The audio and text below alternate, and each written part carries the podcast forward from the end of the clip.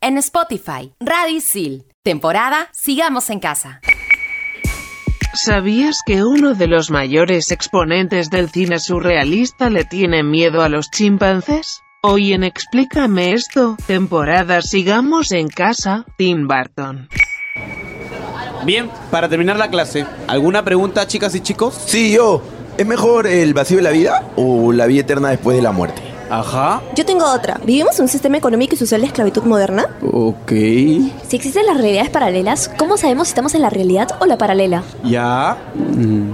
Y cuando quieres dejar de pensar en algo, ¿estás pensando en dejar de pensar en algo? ¿Qué? ¿Qué? Bueno, estoy seguro que para todo esto hay una explicación. ¿O no? Aquí empieza Explícame esto por Radio Isil.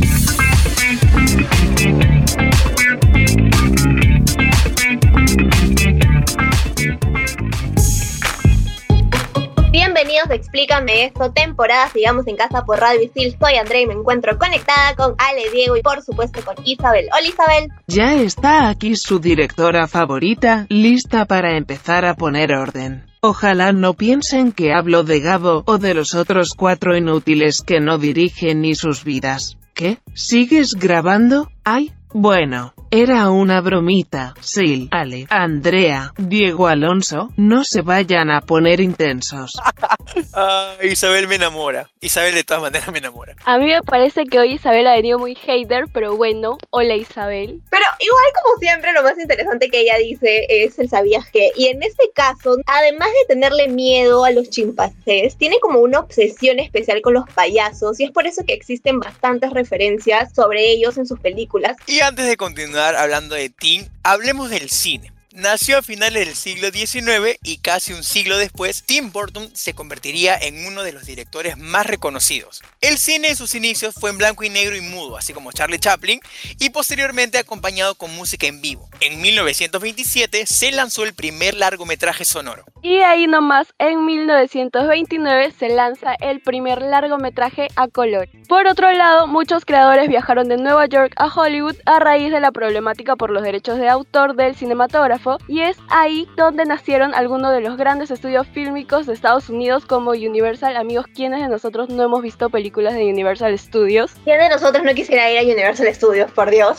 Pero ya, ya hablamos un poquito del cine, ya nos contextualizamos. Vayamos ahora a hablar del protagonista de este programa que es Timothy Walter Burton. Nació el 25 de agosto de 1958. En Estados Unidos, California. Y estudió en el Instituto de las Artes de California. Es director de cine y para los que no saben también es productor, escritor, dibujante y animador. Y su pareja actual es Elena Bonham Carter. Su signo zodiacal es Virgo, el signo de los perfeccionistas. Yo no sé por qué todo el mundo odia a los Virgo, ¿ah? pero no podemos odiar a nuestro Tim Burton. Son los que tienen obsesión por los detalles. Y en el horóscopo chino, nuestro querido Tim es un perro y ya sabemos que estos signos simbolizan la amistad, la justicia y la fidelidad. No sé si en tu signo del zodiaco o, o en el horóscopo chino hablan sobre la naturaleza o lo extraño, pero uno de los grandes hobbies de Tim Burton de pequeño era ver películas de terror. Y para rematar, también era jugar en los cementerios. Díganme qué tan creepy es eso. Súper creepy. Y si lo ven por la calle, siempre lo verán con su cuaderno de bocetos y sus acuarelas.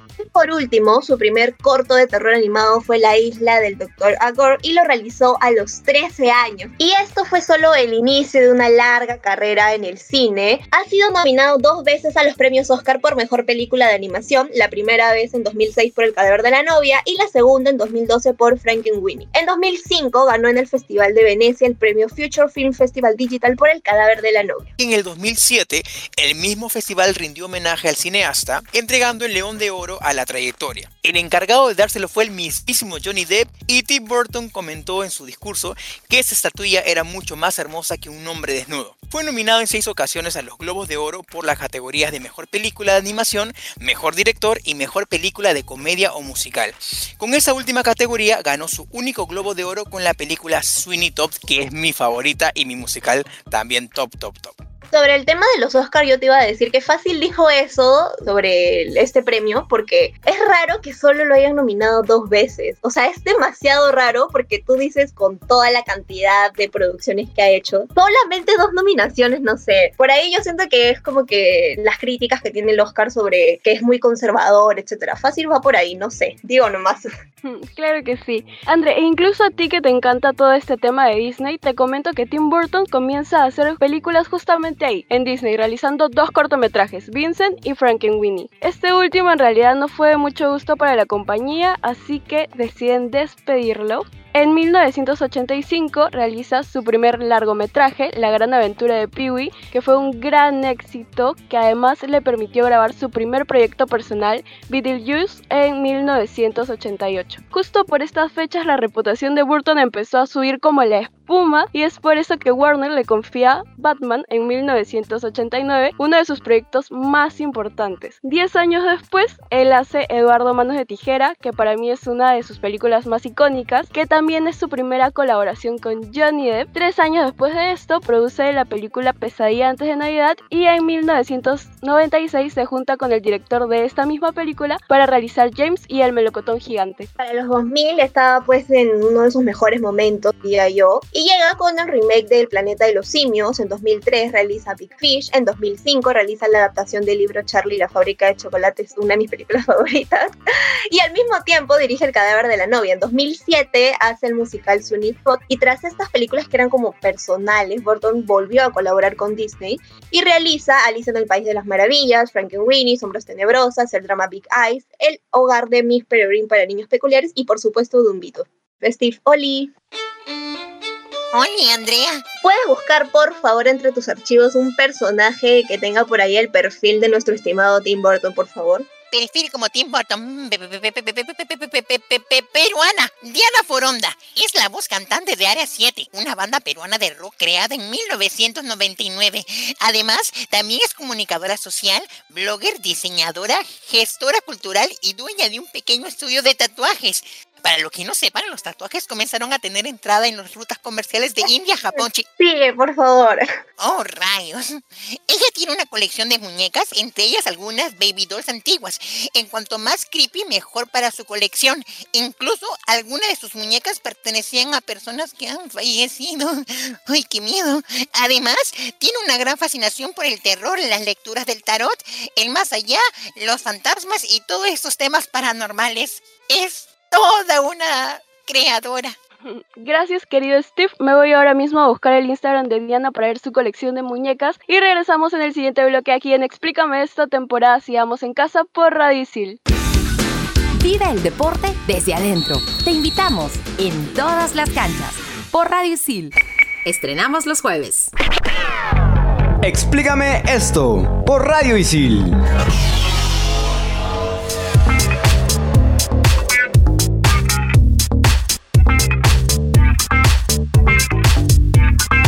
Regresamos aquí en Explícame esto, temporada Sigamos en Casa por Radio Isil. Yo tengo un hype así pero altísimo cada vez que abro el bloque 2 porque me da tiempo de ir corriendo a tomar agüita y buscar una frase de este personaje.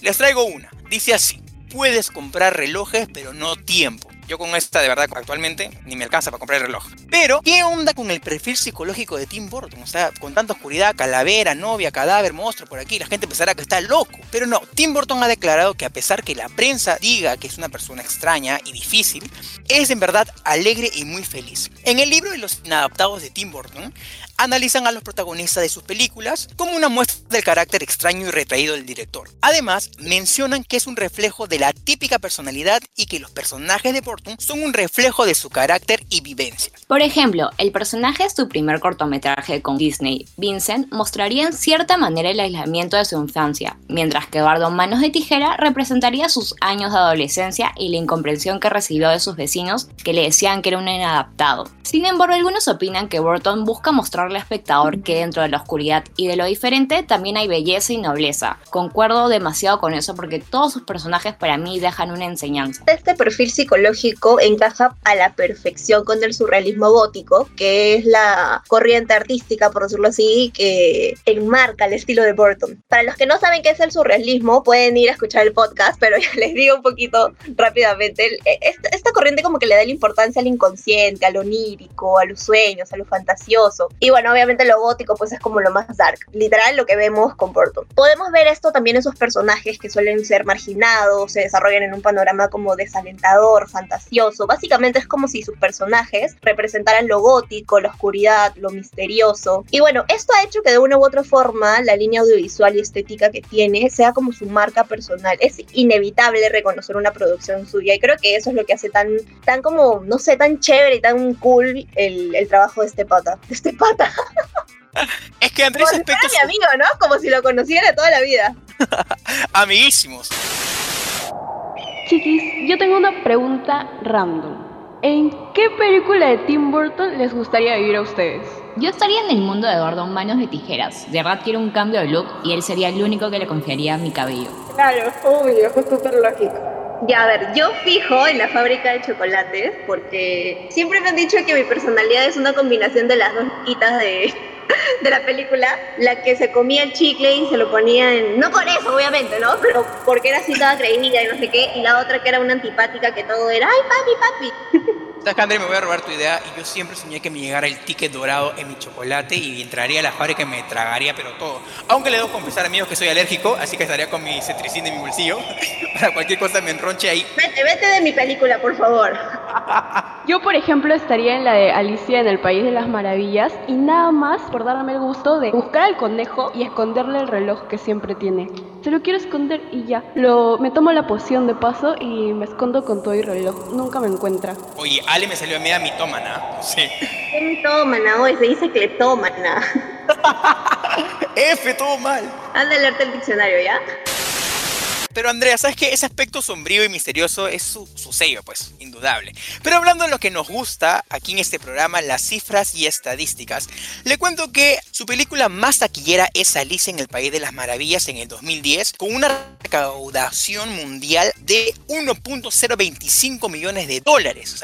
La película ganó dos premios Oscar a la mejor dirección artística y al mejor vestuario. Batman en 1989 recaudó 411 millones de dólares. El planeta de los simios en el 2001 recaudó 362 millones de dólares. ¡Wow! ¡Wow! Pero la que menos recaudó fue Ed Wood con una recaudación de 5 millones de dólares. Para mí eso es bastante, pero comparado con los que nos dijiste, Diego, es una cantidad bajita. Yo me considero una cinéfila y esta película es una obra maestra. Narra la vida del famoso director de cine bizarro y de culto Ed Wood, considerado el peor director de cine de la historia. Tim Burton anualmente gana más de 400 millones de dólares y hasta el 2019 ha participado en 34 películas. La comunidad cinéfila de Isil quiere saber en qué polémica se vio envuelto Tim Burton. Traten de no aburrirnos con la respuesta. Te respondo, Isabel. Lamentablemente Tim Burton ha estado pues inmiscuido en unas cuantas polémicas. Una de las más conocidas es con respecto a Sombras Tenebrosas, una serie de televisión de género de terror, ya que él iba a hacer el remake, pero como que le iba a cambiar el estilo, porque le iba a hacer como si fuese una comedia, y obviamente el sentido de la serie original iba a cambiar bastante, y los fans de la serie pues hicieron un dramón y pues de hecho que criticaron bastante esta decisión de Burton. Por otro lado, también recibió muchas críticas cuando decidió trabajar con Barack Obama. Cuéntanos, Dieguito, por qué. Porque antes se supo que el director organizó una costosa y lujosa fiesta de Halloween en la Casa Blanca en el 2009, en plena crisis económica que cruzaba el país. O sea, todo mal. En 1992 comenzó a salir con la actriz Lisa Murray, que trabajó para él en películas como Sleepy Hollow o Mars Attacks. Pero Dieguito, lamentablemente esta relación llegó a su fin en 2001. Varios años después, en 2005, Murray respondió subastando todos los objetos personales que Burton le había regalado. Y la revista People hizo una investigación así como hacemos nosotros y publicó la lista de lo que se vendió. Entre ellos destaca muebles, ropa, lámparas, cerámica, cristalería, maquillaje, recuerdos de películas y rodajes. Casi todo. Me hubiera gustado y comprar algunos artículos, para ser sincera. Continuando con las polémicas, pero ya más sobre su trabajo y con respecto a algunas críticas, porque aunque no lo crean, hay algunas personas que no entienden a Tim Burton, no entienden su estilo, su visión, y pues por ahí hay algunas cuantas críticas. Por ejemplo, el diario El País publicó un artículo sobre su trabajo en la película Dumbo que decía lo siguiente, cito, Burton hace un trabajo solvente, aunque sin sorpresas, con la historia de aquel bebé elefante dotado de unas orejas descomunales que propician la burla. Estoy seguro de que los niños la disfrutarán mucho y los adultos pasarán un rato aceptable. Oye, yo disfruté mucho de Dumbo realmente, ¿ah? A mí me encantó, me encantó, la viví de principio a fin. Y lloré también, de paso. Y hablando de disfrute, André, ese contenido les va a encantar. La influencer de este programa es Mikey. Con más de 2 millones de seguidores en Instagram, nos muestra maquillajes inspirados en pelis y series de terror. Increíble. También la puedes encontrar en TikTok como arroba Mikey. De todas las sigo ya, tengo con quién inspirarme para Halloween. Hablamos con gente pop sobre temas top. 10 preguntas y media. Por Radio Sil. Estrenamos los jueves. Explícame esto por Radio Isil.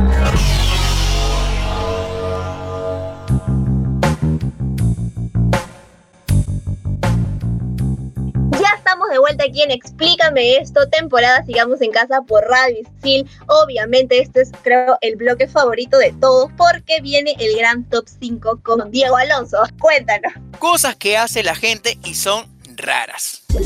Top 5. Top 5. Top 5. Top 5. Los que hablan solos. A todos nos ha pasado que tenemos mucho por decir y es ahí amigos cuando nuestros chakras se unen, nos sumergimos en nuestro propio y extraño mundo hacia lo Jack y te pones ese mood de concentración extrema donde las palabras fluyen y hablamos, hablamos, hablamos, pero solos. Y ahí vas por la calle hablando como loquito mientras que los demás piensan que estás siendo atacado por los espíritus chocarreros y te ven de lejos recitando un conjuro de posesión. Hasta se cruzan, hasta se cruzan la pista y todo. Y solo tú estás repitiendo dos milanesas, medio kilo de arroz, dos papas, dos milanesas, dos mil kilos de arroz, dos papas hasta llegar al mercado y encima te olvidas. Todo mal. Yo quiero decir que deberían normalizar que las personas hablen solas porque es como un modo de catarsis, no sé, estamos reconectando con nosotros mismos, ya que todos lo hacemos, ya debería ser algo normal, no sé por qué la gente mira raro o una como que se paltea, deberían normalizarlo, hashtag normalicen hablar solos, por favor. Top 4. Los que le ponen nombre a los objetos. Porque a pesar de que ya todo tiene nombre, aún así nosotros nos empeñamos en ponerles apodos. Por ejemplo, ahora la laptop le dicen bebita, la llaman bebita y ahí te vemos diciendo bebita, carga rápido, son las 11.45, hay un entregado del EPS, la persona me va a jalar o, o el cargador, la bebita se muere, ¿no? Yo no pertenezco a ese grupo, así que solamente quiero mandarle un saludo a mi carrito, el Toby, mi fiel compañero. Mira, a mí la incógnita que siempre se me pasa por la cabeza es lo de los nombres, pero de las personas, no de los objetos. Creo que ningún objeto mío tiene nombre, no recuerdo. Pero a las personas, o sea, a veces miro a alguien y me dice, ah, me llamo Lupita, y digo, no, es que no tiene cara de Lupita. cara de otro nombre. Top 3. Los que caminan sin pisar las rayas. Aunque suene raro, hay un grupo de personas que cuando camina por las calles, su vida depende de no pisar las líneas de las veredas. Y es ahí lo vemos amigos disimuladamente cumpliendo el reto imposible porque sí amigo, es imposible. Acá en Lima City hay calles que tienen hueco, pues no. Entonces ahí no solo evitas no pisar la línea, sino también no irte de panza y volarte un diente. A mí me ha pasado que es como que he pisado y tengo como que regresar de nuevo porque en mi cabeza estoy contando los pasos. Ay, bueno, en fin. Hablando de pasos también ese camino de ese del puente de los suspiros que tienes que aguantar la respiración un minuto, por las puras me puse morado porque hasta ahorita no se me cumple nada. Top 2. Los que se peinan con el champú. Amigos, llega el momento favorito para muchos y odiados para otros. Y hablo de la ducha. Es una delicia tomar una duchita calientita, pues, ¿no? Y luego de, ello arroparse todo Agustín, así Gucci. Pero en plena ducha llega el momento del shampoo. Y en el reverso del shampoo dice masajear con la yema de los dedos, suavemente. ¿ah? Y ahí te vemos rascándote peor que pulgoso, porque tienes que estar a las 8 en punto y tú estás en la ducha a las 7 y 50. Pero siempre queda el tiempito para hacerse su peinadito con el- la espuma del champú. Ahí te haces el Jimmy Neutron, todo para arriba, está el Elvis Presley, tu modo pan así como modo escoba, hasta la versión del Conde Drácula que es todo para atrás. Con eso tengo una duda existencial, amigos, que nunca voy a entender. Yo no sé por qué las mujeres se echan el acondicionador de medios a puntas. Y cuando van a la- al estilista, lo primero que se vuela son las puntas. Entonces, ¿para qué se echan un producto si se la van a mochar? No sé. En fin, el mundo al revés. Lo que pasa es que a veces las puntas se abren, entonces ya fue, pues, ¿no? Bueno, top 1. Los que escuchan sus propios audios. Existen momentos en los que queremos textear tanto que los dedos no son lo suficientemente rápidos, amigos, para escribir lo que queremos decir o expresarnos, porque déjame expresarme.com, o sea, estoy en mi derecho. Es ahí donde mandamos la nota de voz. Y tiene varios significados, déjame decirte, por ejemplo, mira, el que dura segundos es porque estás ocupado, ¿no? Y no tienes manos y ahí sí o no, nomás le respondes. Menos del minuto es algo chill, algo tranqui para saber cómo estás. Más del minuto es la calentita, pues amigos, el chisme ahí, lo que nos apasiona. Y más de 10 minutos es un podcast, pero no están payasos, que vos estás escuchando 10 minutos, no se pasen. Pero lo raro no es ello, sino que la gente manda los audios automáticamente, le ponen play y se escuchan a sí mismos. Y hasta actúan en cómo lo recibirá la otra persona, hasta se enojan. No sé si ese es un problema psicológico, pero ¿qué consejo le puedo dar yo, pues amigos, que ensayé este, este top 5 más de mil veces para que suene fluido? No, no, mentira, mentira. Yo también practico mi indignación, porque el drama me dice, ¿para qué engañar? No me represento totalmente, pero yo creo, hashtag cosas de locutores, ¿sabes? Porque como que ya dices, a ver, ¿cómo habrá sonado mi voz ahí? ¿Se habrá escuchado bien? ¿Habré colocado bien? Estás ahí pensando en cosas técnicas de tu voz que no tienen nada que ver porque le estás mandando tu audio, no sé, a tu hermana de 5 años para que te abra, no sé, la puerta cosas así súper random, ¿no? Pero igual como que estás todo el tiempo pensando en tu voz, como que, ah, ya, para cuando me toque grabar puedo hacer esto porque se escuchó bonito, cosas así, ¿no? Súper random, pero en fin.